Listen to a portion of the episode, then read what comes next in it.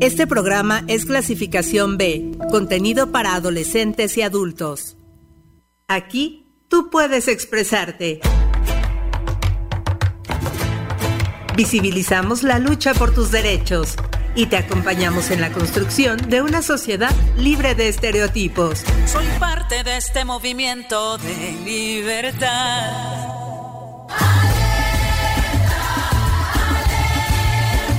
Vivas, el espacio donde la voz de las mujeres resuena, resuena.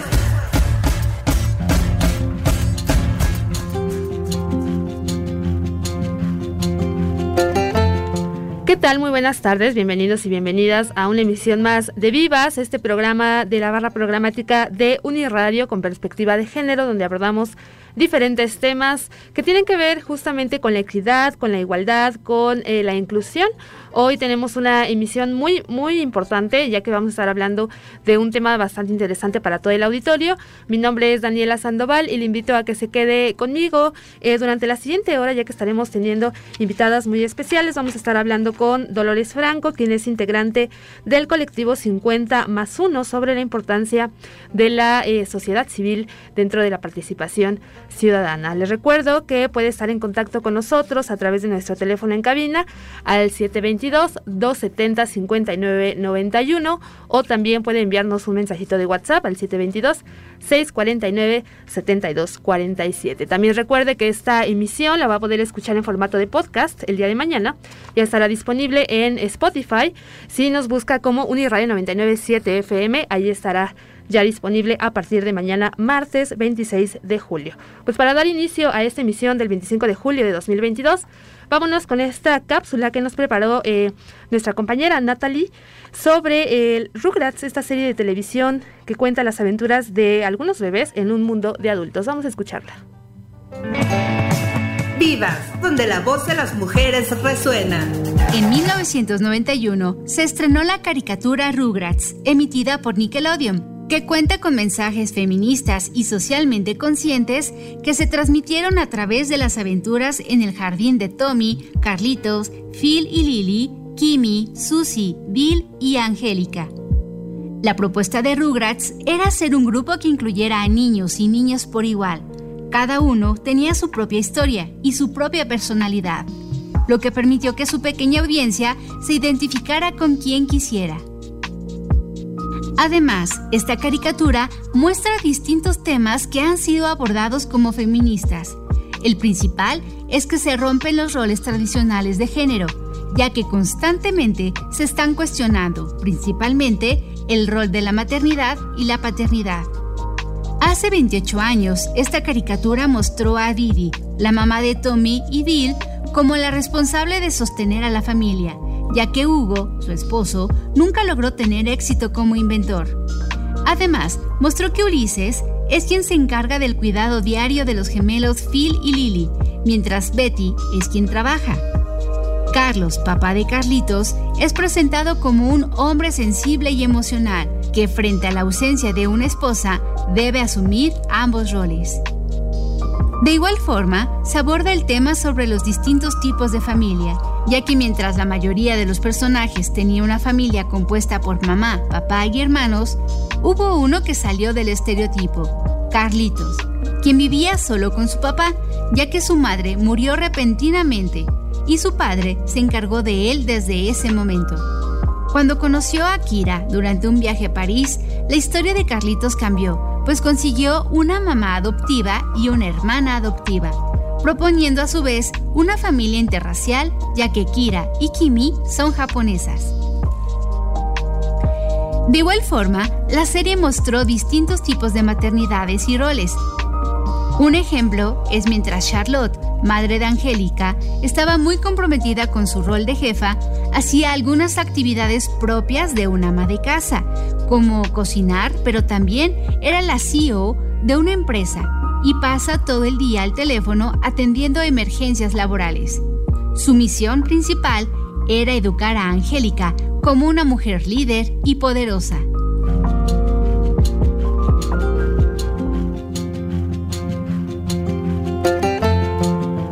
Bueno, pues ahí esta cápsula que nos preparó nuestra compañera Natalie, quien colabora en este programa Vivas. Gracias también a Sofi Peralta que nos acompaña esta tarde en los controles. Ahora sí vamos a pasar a nuestra primera entrevista de esta tarde, ya que tenemos como invitada a Dolores Franco Delgado, quien es integrante del colectivo 50 más 1 y que además ha tenido un cargo muy importante dentro de las Naciones Unidas. Así que para dar comienzo con esta charla le damos la bienvenida. Muy buenas tardes, Dolores. Buenas tardes, Dani. Un gusto estar aquí con todo tu auditorio. De verdad que un placer justamente este día 25 poder estar con ustedes en este programa Vivas. Ahora sí que visibilizando lo importante, la importancia que tienen los temas específicamente de las mujeres. Muchas gracias. Así es, justamente como lo mencionas, 25, un día 25, un día naranja, qué mejor que estar platicando eh, pues con una mujer justamente eh, que tiene, ha tenido cargos muy importantes y que ha participado dentro de eh, la, la, sociedad civil y también dentro de cuestiones que tienen que ver con la política. Y para comenzar con esta charla, Dolores, me gustaría preguntarte, desde tu experiencia, ¿por qué la sociedad civil, por qué consideras que la sociedad civil organizada es importante para el desarrollo de un país, en especial de una nación como eh, lo es México? Mira, Daniela, la verdad es que las motivos que te podría dar son muchos, pero te, te comentaré uno que es muy práctico y que es muy puntual. Cuando uno es gobierno y cuando uno diseña una política pública, uno normalmente la diseña con un enfoque, con una visión e identificando un problema de manera muy clara, un problema público que requiere atención. Lo cierto es que contar o incorporar a la sociedad civil organizada en el diseño de políticas públicas te permite ampliar la mirada, ampliar el enfoque y, por supuesto, ampliar el espectro de atención respecto a la política que tú estás diseñando y el presupuesto que estás asignando. Entonces, participar de manera activa desde la, ahora, desde la sociedad civil te permite el tener, ¿sabes? Cuando vas conduciendo, siempre el espejo retrovisor te dice que hay un punto que tú no puedes ver. Bueno, justamente cuando tú gobiernas, la sociedad civil organizada te permite ver ese punto donde tú a veces no puedes ver y te permite acompañarte, evaluarte, monitorearte, transparentar tu ejercicio de política pública, pero sobre todo te crea una complementariedad necesaria que te permite escalar los alcances que tú estás planteando en tu política pública. Entonces, me parece que el rol de la sociedad civil organizada en nuestro país es básico, es clave y que es un activo de desarrollo que necesitamos alentar, reforzar y, por supuesto, fortalecer. Dani.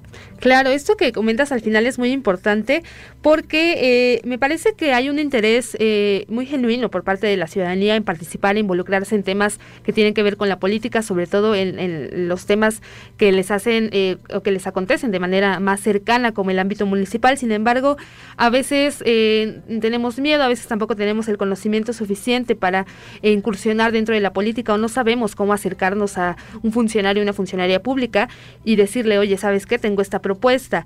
Eh, desde tu experiencia, ¿cómo se puede ayudar a la gente a que se involucre en estas áreas o qué recomendaciones se les puede hacer para que eh, pues eviten tener este miedo que a veces eh, se sientan inseguros o inseguras al acercarse a los gobiernos que finalmente también están al servicio de la sociedad?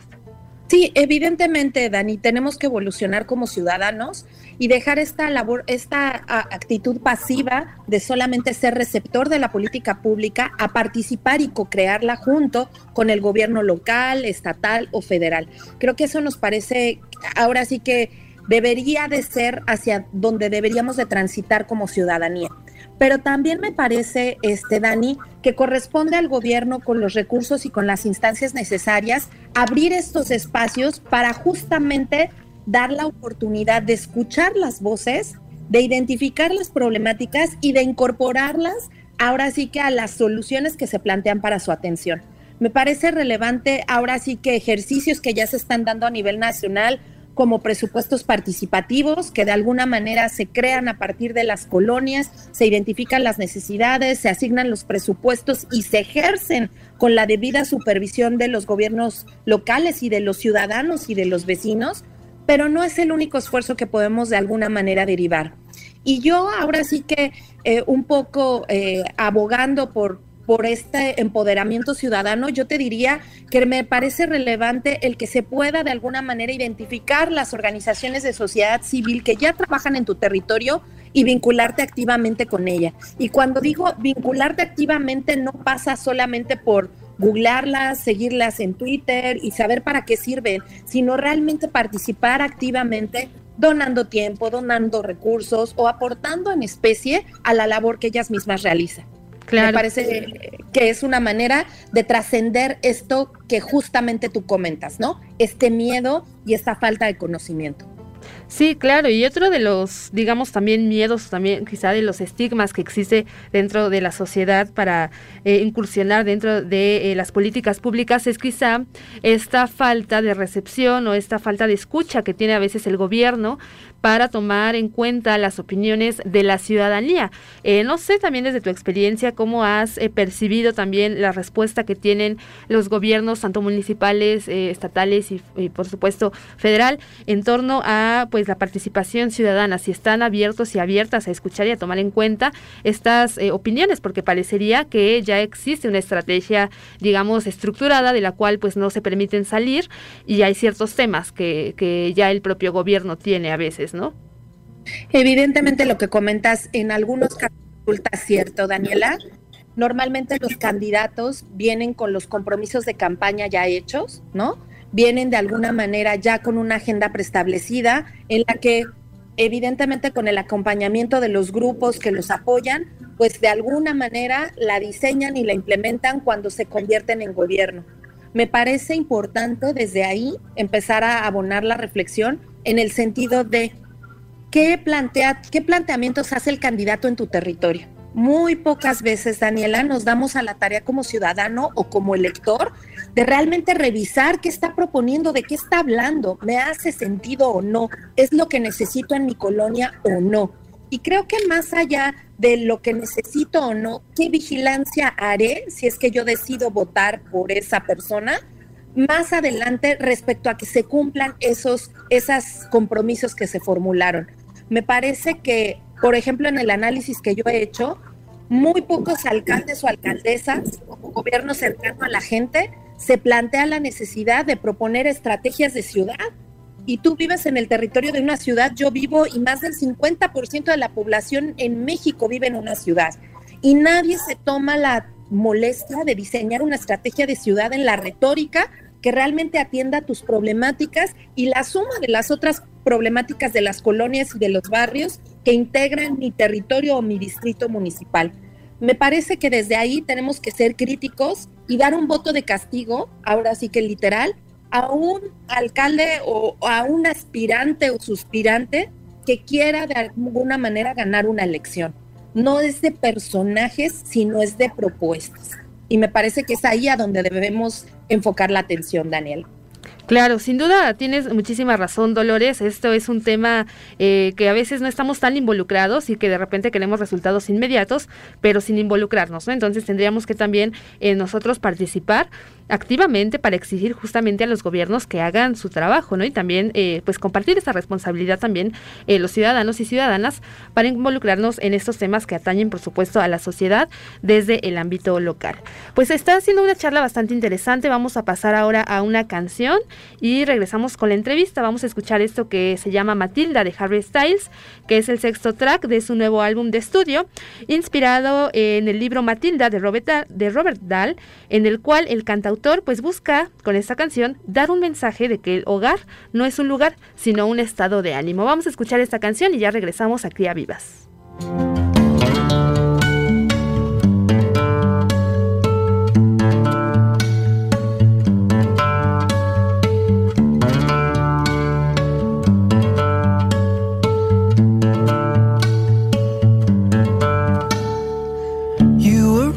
Cría Vivas. to the sound of it's no big deal. And you're trying to lift off the ground on those old two wheels. Nothing about the way that you were treated ever seemed especially alarming till now. So you tie up your hair and you smile like it's no big deal.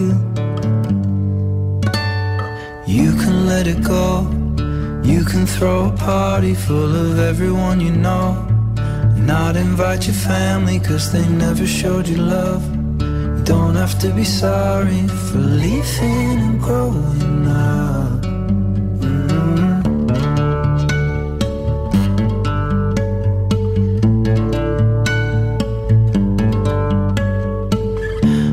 You talk of the pain like it's all alright. But I know that you feel like a piece of you's dead inside. You showed me a power that is strong enough to bring sun to the darkest days. It's none of my business, but it's just been on my mind. It go. You can throw a party full of everyone you know. Not invite your family cause they never showed you love. You don't have to be sorry for leaving and growing up. You can see the world following the seasons anywhere you go. You don't need a reason cause they never showed you love. Don't have to be sorry for doing it on your own. You're just in time, make your tea and your toast. You framed all your posters and dyed your clothes.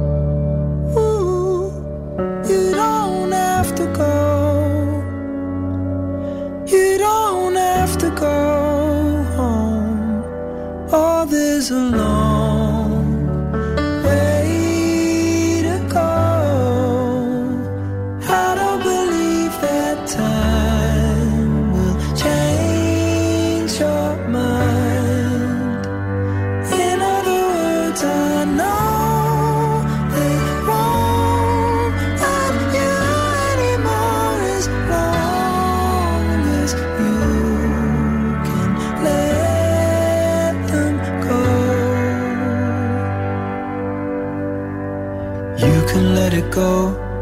You can throw a party full of everyone you know. You can start a family who will always show you love.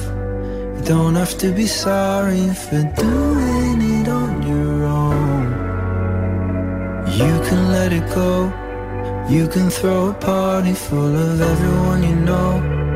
You can start a family who will always show you love. You don't have to be sorry, no.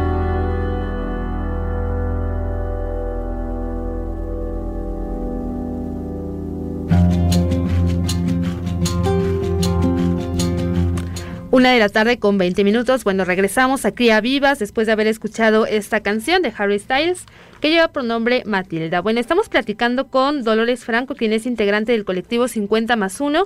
Eh, antes de esta canción, pues nos platicaba cómo es la participación de la sociedad civil organizada dentro de eh, las políticas públicas y cómo es la incidencia de esta sociedad civil organizada dentro de ellas. También les comentaba hace unos minutos que Dolores Franco ha tenido un cargo muy importante dentro de las Naciones Unidas y por ello es que quisiera continuar con la charla preguntándote, Dolores, ¿cómo es que una mexicana eh, pues logra entrar a esta organización de las Naciones Unidas a trabajar y quizá generar también cambios desde esta organización que es una de las más importantes a nivel mundial?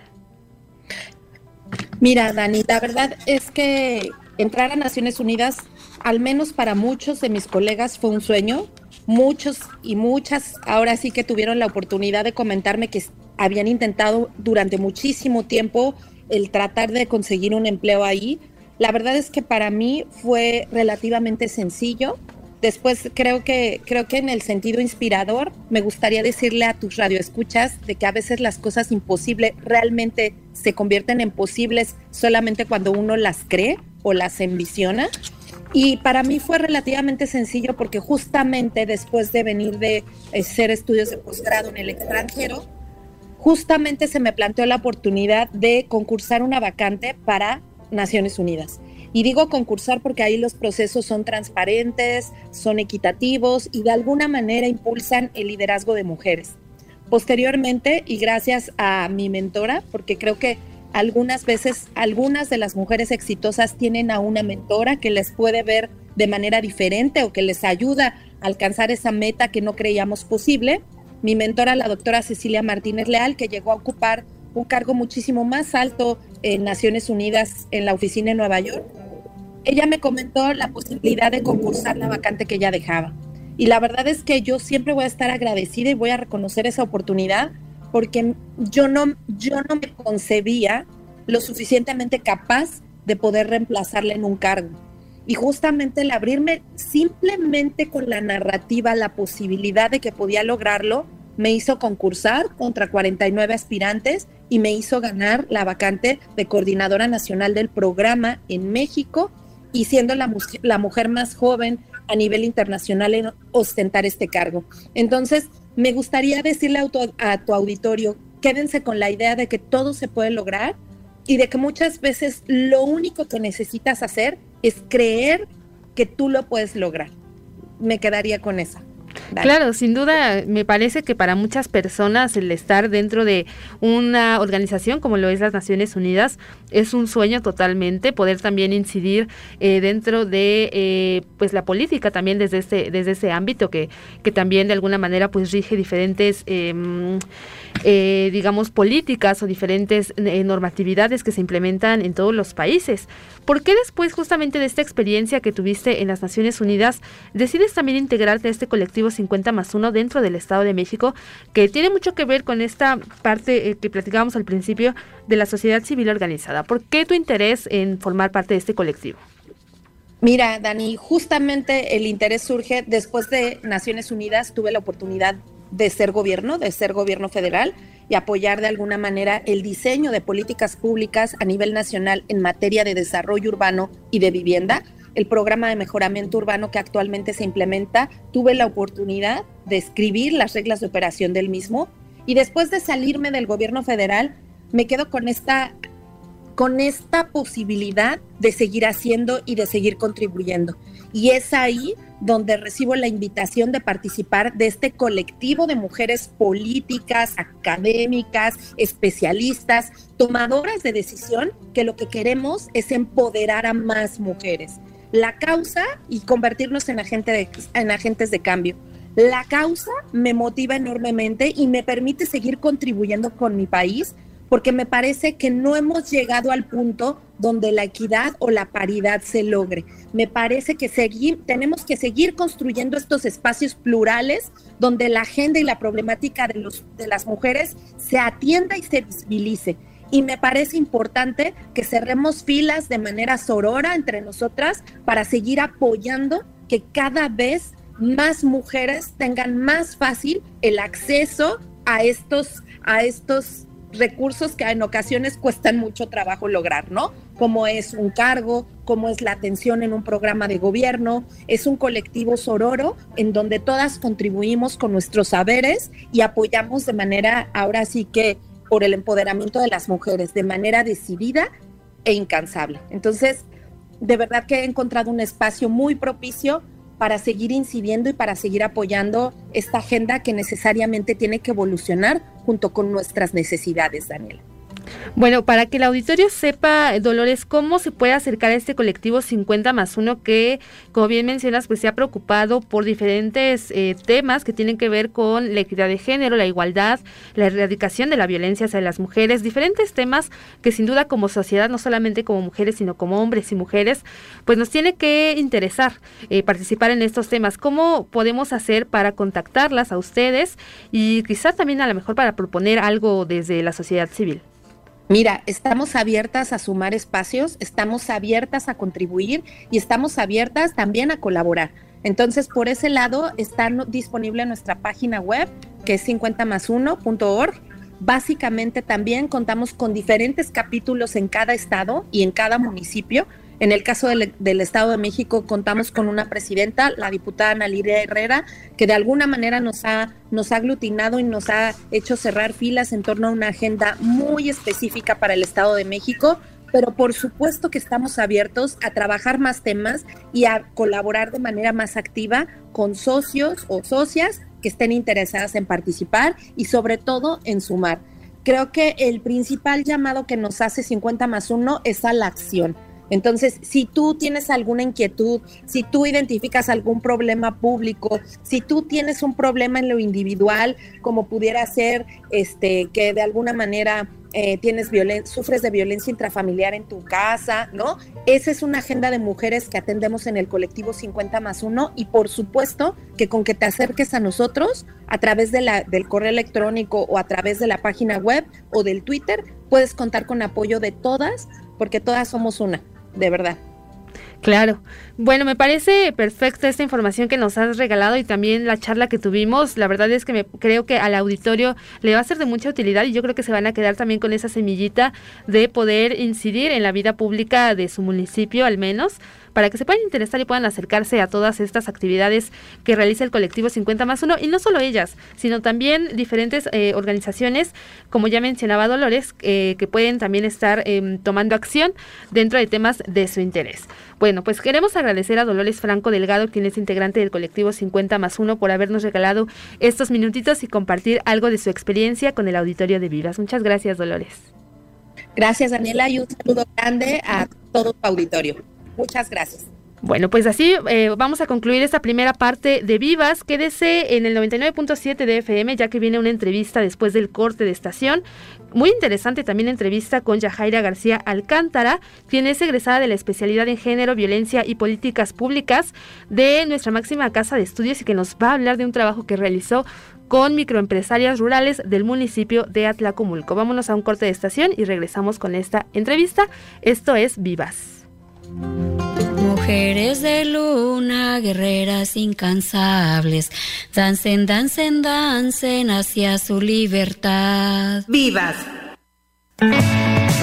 Vivas, donde la voz de las mujeres resuena. Alienada. Persona oprimida que interioriza y comparte el sistema de creencias de su opresor. Eso supone no ser consciente de sufrir tal opresión o incluso negarla. Por ejemplo, una mujer machista diciendo, a mí lo que más me molesta de todo el machismo son las mujeres machistas.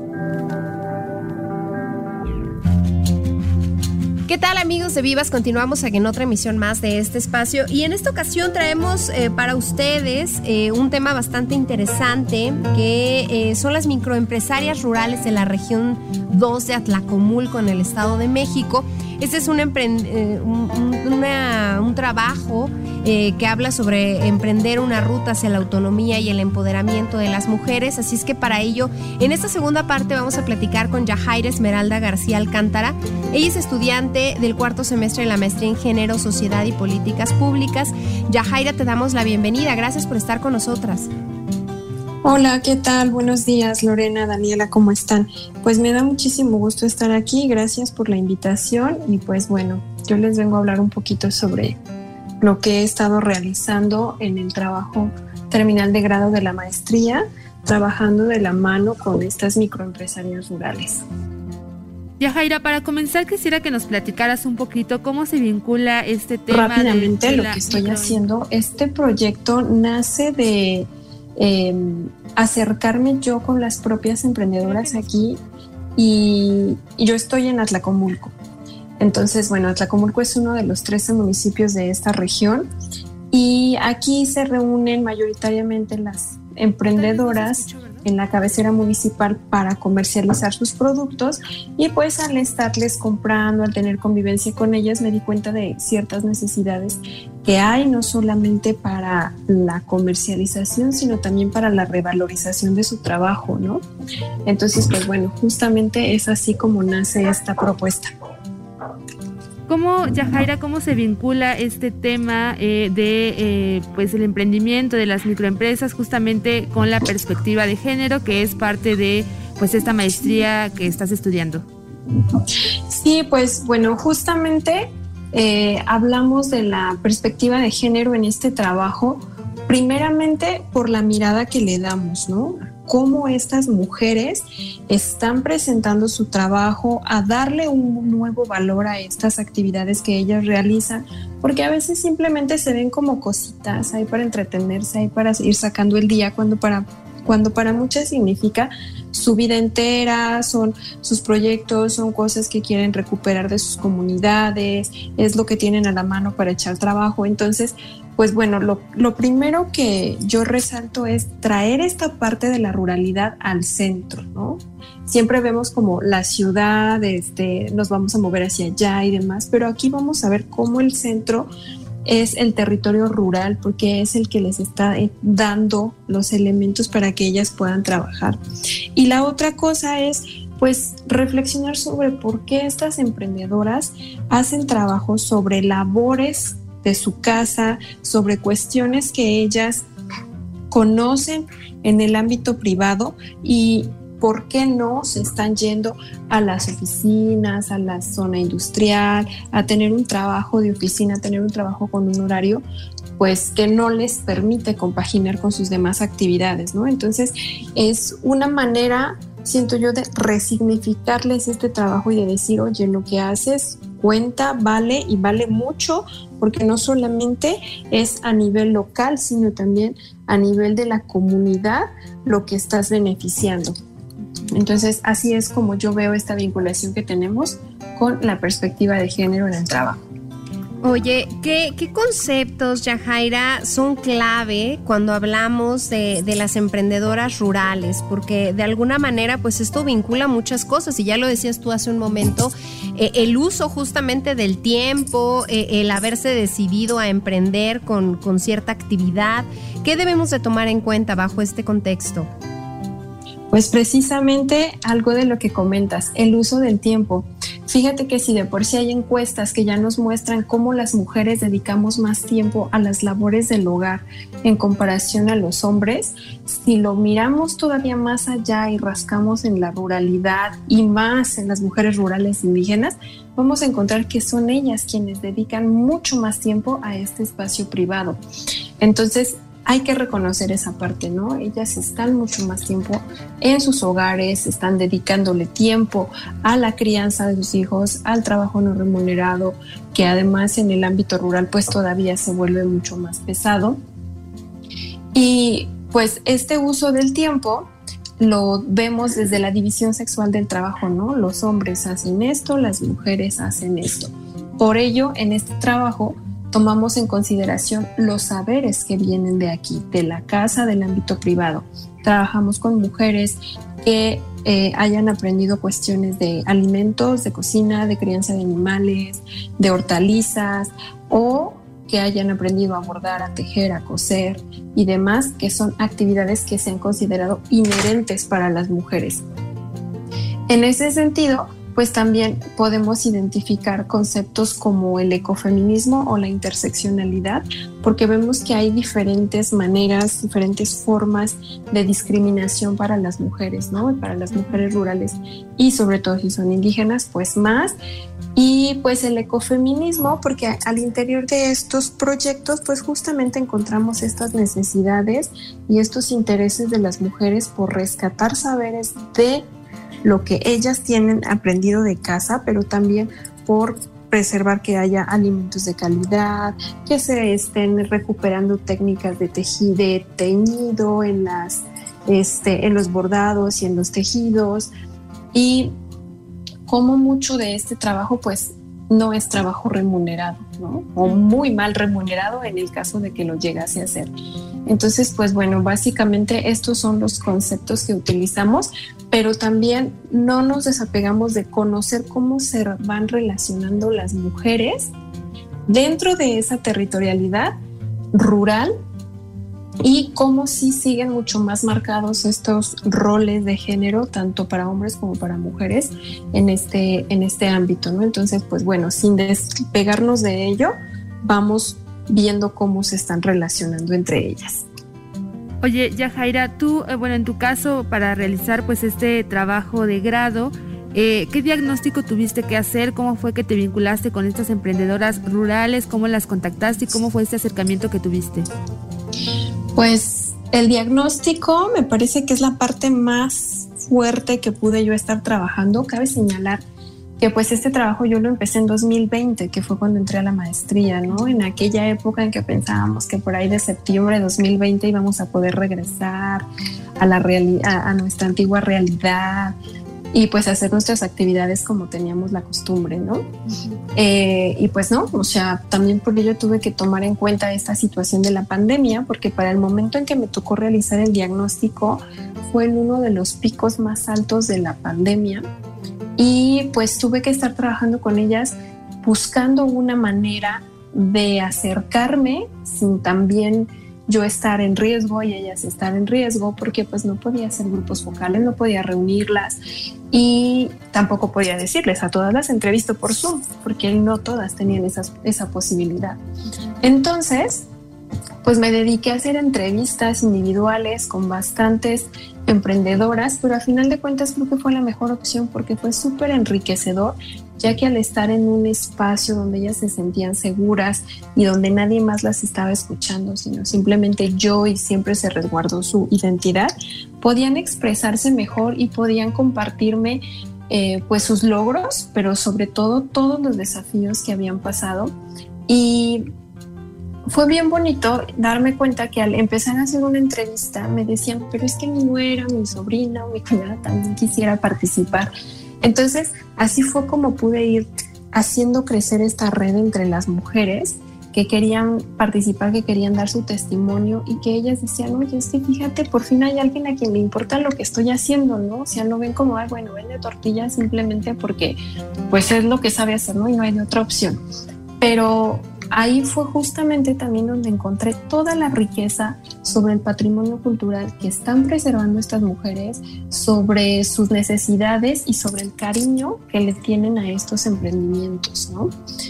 Y a partir de este diagnóstico, pues comprendí esta situación, pero también me vinculé con otras personas. No solamente entrevisté a las emprendedoras, sino también llamo a otras personas como personas clave, que son personas de la academia, de la sociedad civil, de este, líderes comunitarias que tienen contacto entre, entre sí para, eh, y conocimiento sobre la temática. Y entonces estuve también haciendo entrevistas individuales con ellas. Y algo de lo que más me gustó fue de estos talleres y cursos que habían estado dando para mujeres emprendedoras en este momento de la pandemia, cuando todo se tuvo que transformar, me decían, fíjate que las mujeres, cuando a veces son mayores de edad o que no tienen estas posibilidades de trabajar con la tecnología porque les cuesta, y al estar en casa dijeron, pues es la oportunidad de hacerlo ahora.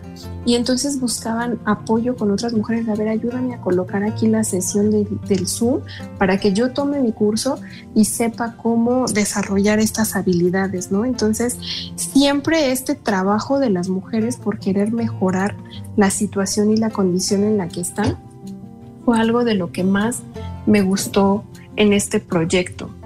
Oye, Yajaira, dentro de, todo este diagnóstico que tú sacas, ¿cuáles son de los hallazgos más importantes dentro de, él que nos quieras compartir? Porque entiendo también que, el hecho de que sea la zona de Atlacomulco una determinada región, pues también da determinados em, pues resultados o muestra la diversidad de esta zona. Sí, pues mira, Fíjate que la región 2 de Atlacomulco está compuesta por 13 municipios. Estamos en el noroeste del Estado de México. Y pues estos son Villa del Carbón, Timilpan, Temascalcingo, Soyaniquilpan, San José del Rincón, Polotitlán, Morelos, Jocotitlán, Gilotepec, El Oro, Chapa de Mota, Atlacomulco, Aculco, Acambay y Atlacomulco, evidentemente. Y entonces, si ubicamos esta región, pues atraviesa la cuna de la cultura mazahua y también de la cultura otomí. En, dentro de estos municipios, pues hay riqueza en los productos que, se comercializan, como lo que es conocido como la cuenca del queso en Acurco, Polotitlán, sobre textiles, sobre todo hacia esta zona de San José del Rincón, eh, San Felipe el Progreso, Atlacomulco, eh, San Bartolo Morelos y demás. Entonces, pues bueno, más o menos como para ir viendo qué, lo que tenemos en el Tlacomulco, las hortalizas, también un poco de Gilotepec. Y pues precisamente ese es el punto número uno que yo resalto, los saberes y las artesanías en los emprendimientos de las mujeres rurales. Ellas quieren rescatar estas artesanías y una cosa que es bien interesante es que la gran mayoría de las eh, emprendedoras que yo entrevisté tienen estudios universitarios. Eh, también es importante señalar que en estos rumbos está la Universidad Intercultural del Estado de México y que tiene la carrera en arte y diseño y también ofrece talleres sobre bordados y tejidos en, en telar. Y entonces muchos de estos estudiantes se interesan por recuperar esos saberes y me decían algunas de las emprendedoras, fíjate que yo no aprendí en mi casa, mis abuelos sí sabían, pero yo ya no y no me quisieron enseñar, entonces ahora yo lo quise rescatar. Y otras que no fueron a esta universidad o que ya no están vinculadas, también me decían, es que aquí en la comunidad sí lo hacen, pero en mi caso no me lo querían enseñar porque me decían que era mejor me dedicara a otra cosa o que buscara hacer una profesión, una carrera en la universidad y me olvidara aquí de estar tejiendo y bordando, ¿no? Pero a mí me parece súper importante recuperar estos saberes y darles ese valor. Y pues no solamente hacerlos para venderlos, sino que también dentro de la elaboración de estas artesanías es el momento en que podemos hacer uso de nuestra creatividad, de nuestra imaginación, de plasmar lo que queremos. Y eso creo que es algo de lo que más podemos valorar en estos trabajos, que si bien no ahora este, bueno, empiezan como a tomar nuevamente su valor, pero antes se veían como, ah, pues es que está disparejo con el otro, es que está feíto, es que no está tan bonito como lo que se hace de manera industrial. En cada una de esas piezas hay mucho trabajo detrás y no solamente trabajo manual, sino también trabajo creativo y que mucho de ello también ha servido para que estas mujeres sea su momento de ocio, de reflexión, de espacio propio. Y ese es el punto número uno que yo rescato. El punto número dos es la producción y la comercialización. Pasar de este patrimonio cultural existente a, pues bueno, puedo hacer de ello un modo de vida, puedo eh, comercializarlo, pero pues tengo que salir de la región, ¿no? Y en esa comercialización es donde encontré varios detalles con personas que se presentan como ayuda, yo puedo, yo te lo puedo ubicar en tal mercado y demás, y al final de cuentas desaparecen con, las, con, los productos, ¿no? Que si lo comercializan también dentro de la región, pues no les es tan bien retribuido como cuando logran sacarlo a otras ciudades o a otras cabeceras municipales en donde ya no sea esa artesanía lo principal. Claro. Perfecto. Oye, Yajaira, vamos a hacer una pausa, vamos a escuchar una canción y ahorita seguimos platicando contigo sobre este trabajo, sobre esta investigación que has hecho de las microempresarias rurales de la región 2 de Atlacomulco en el Estado de México. Ya regresamos, ustedes están escuchando Vivas.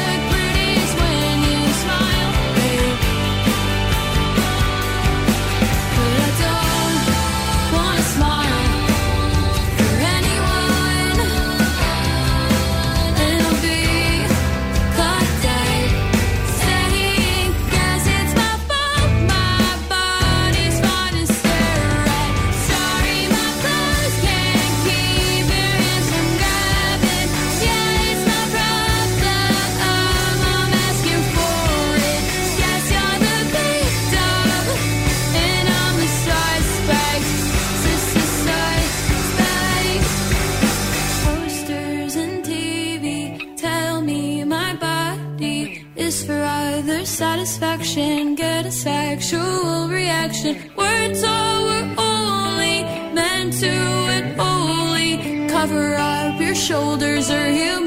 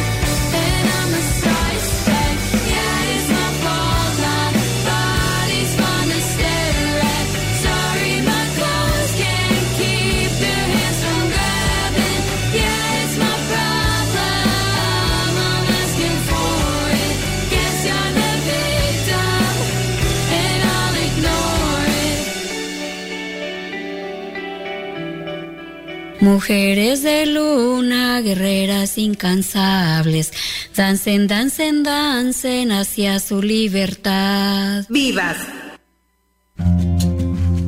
Bueno, seguimos en esta emisión de Vivas. Estamos platicando con Yajaira Esmeralda García Alcántara, quien es estudiante del cuarto semestre de la maestría en Género, Sociedad y Políticas Públicas y nos está platicando sobre este trabajo, esta investigación que realizó para, eh, pues como parte de esta maestría que lleva por título Microempresarias Rurales de la Región 2 Atlacomulco, Estado de México, emprendiendo una ruta hacia la autonomía y el empoderamiento. Antes del corte, Yajaira nos platicaba un poco sobre eh, cómo se acercó a estas, eh, a estas comunidades, la importancia que tiene pues la microempresa dentro de esta región. Y Yajaira, yo quisiera continuar esta charla preguntándote ¿Qué concluyes tú con esta experiencia? ¿Cuál fue tu aprendizaje a raíz de esta investigación que realizaste? Muchas gracias. Pues mi conclusión es que las mujeres emprendedoras rurales quieren que su trabajo sea visible y que sea valorado. Que ellas eh, le ponen mucho empeño, mucho amor y que lo que ponen al centro es la calidad humana, ¿no? No tanto que vol quieren volverse millonarias con eso, simplemente quieren que se valore su trabajo, que ese valor sea significativo al interior de la sociedad, pero que también se les pueda retribuir para que puedan tener una vida eh, pues digna, ¿no? Con sus ingresos. Y pues eso me gustó mucho. Me gusta mucho también concluir que están en una renovación constante y que el hecho de que esto haya sucedido durante la pandemia, durante el pico más alto de la pandemia, pues les hizo cambiar mucho su dinámica, pero también les hizo ver que hay otras posibilidades para colocar sus productos fuera, ¿no? Incluso les ayudó a exportar de manera no formal, pero pues bueno, ya empezaron a ver ahí ciertas posibilidades y creo que con eso es con lo que me quedo de este diagnóstico que pude realizar hasta ese momento. Oye, eh, también me imagino que de alguna manera pues tú obtuviste algunas propuestas o generaste algunas propuestas justamente para, para estas mujeres. ¿Cuáles fueron algunas de ellas, Yajaira?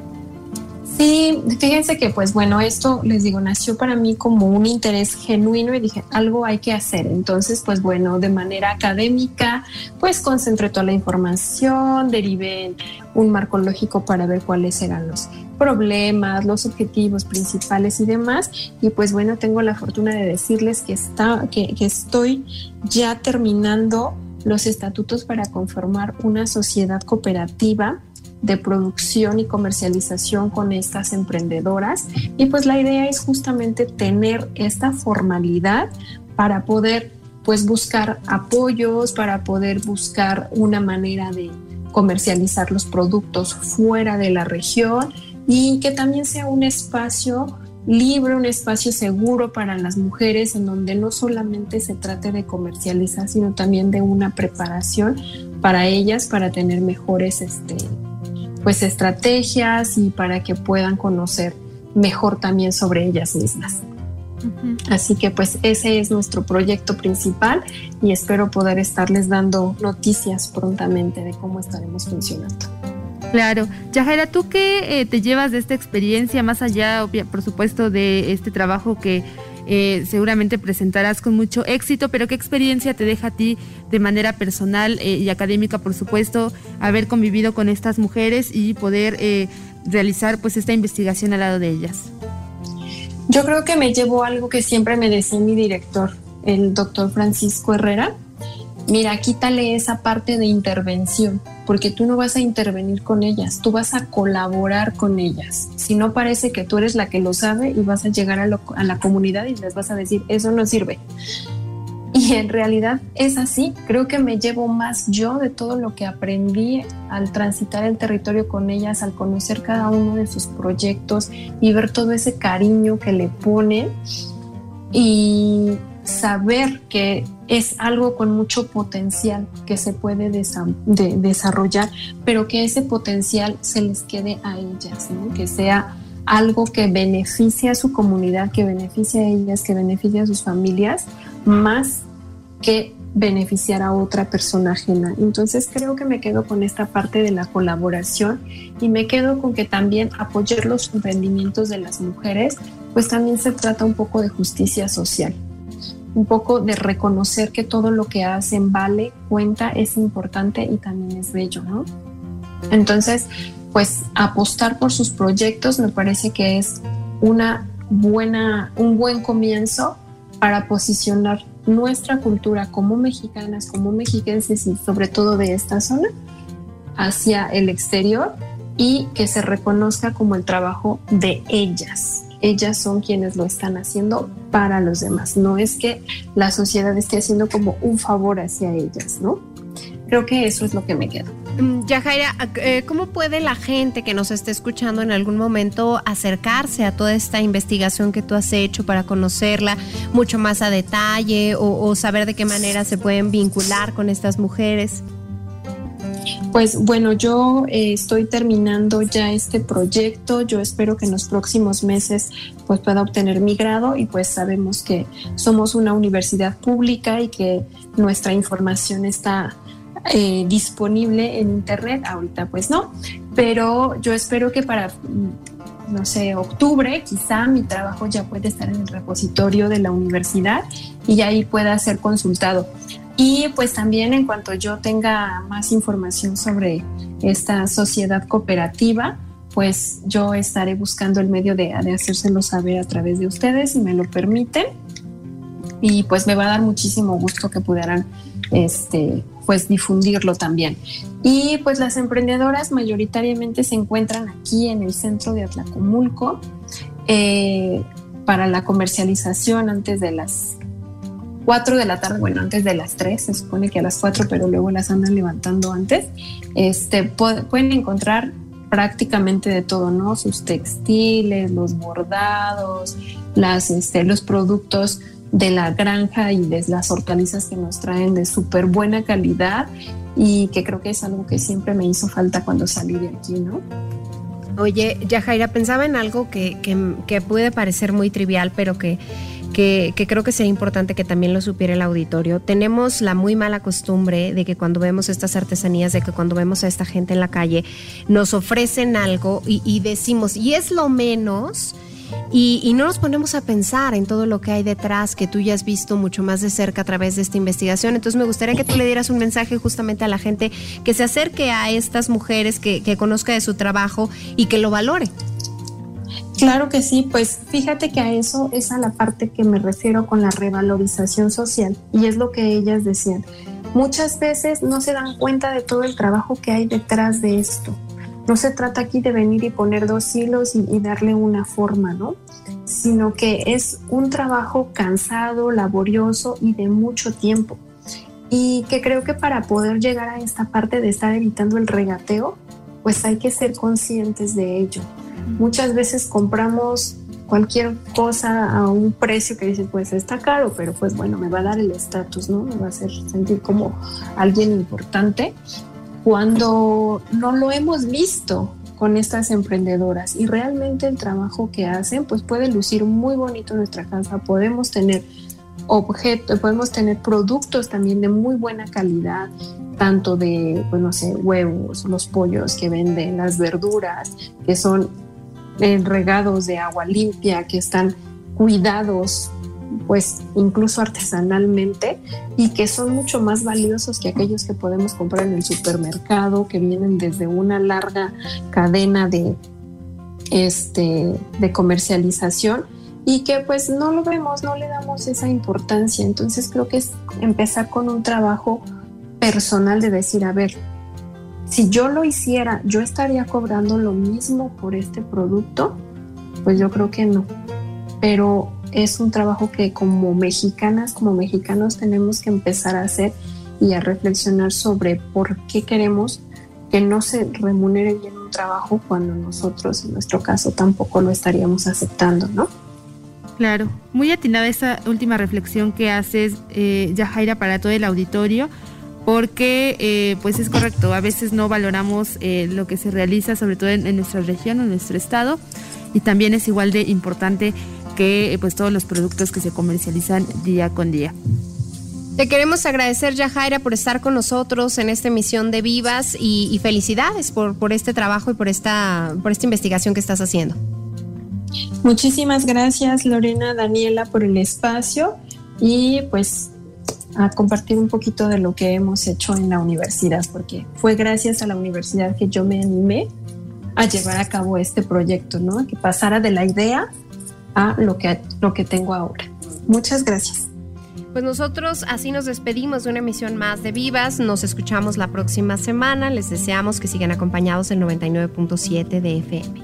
Muchas gracias, Lore. Nos escuchamos el próximo lunes. Gracias, Dani.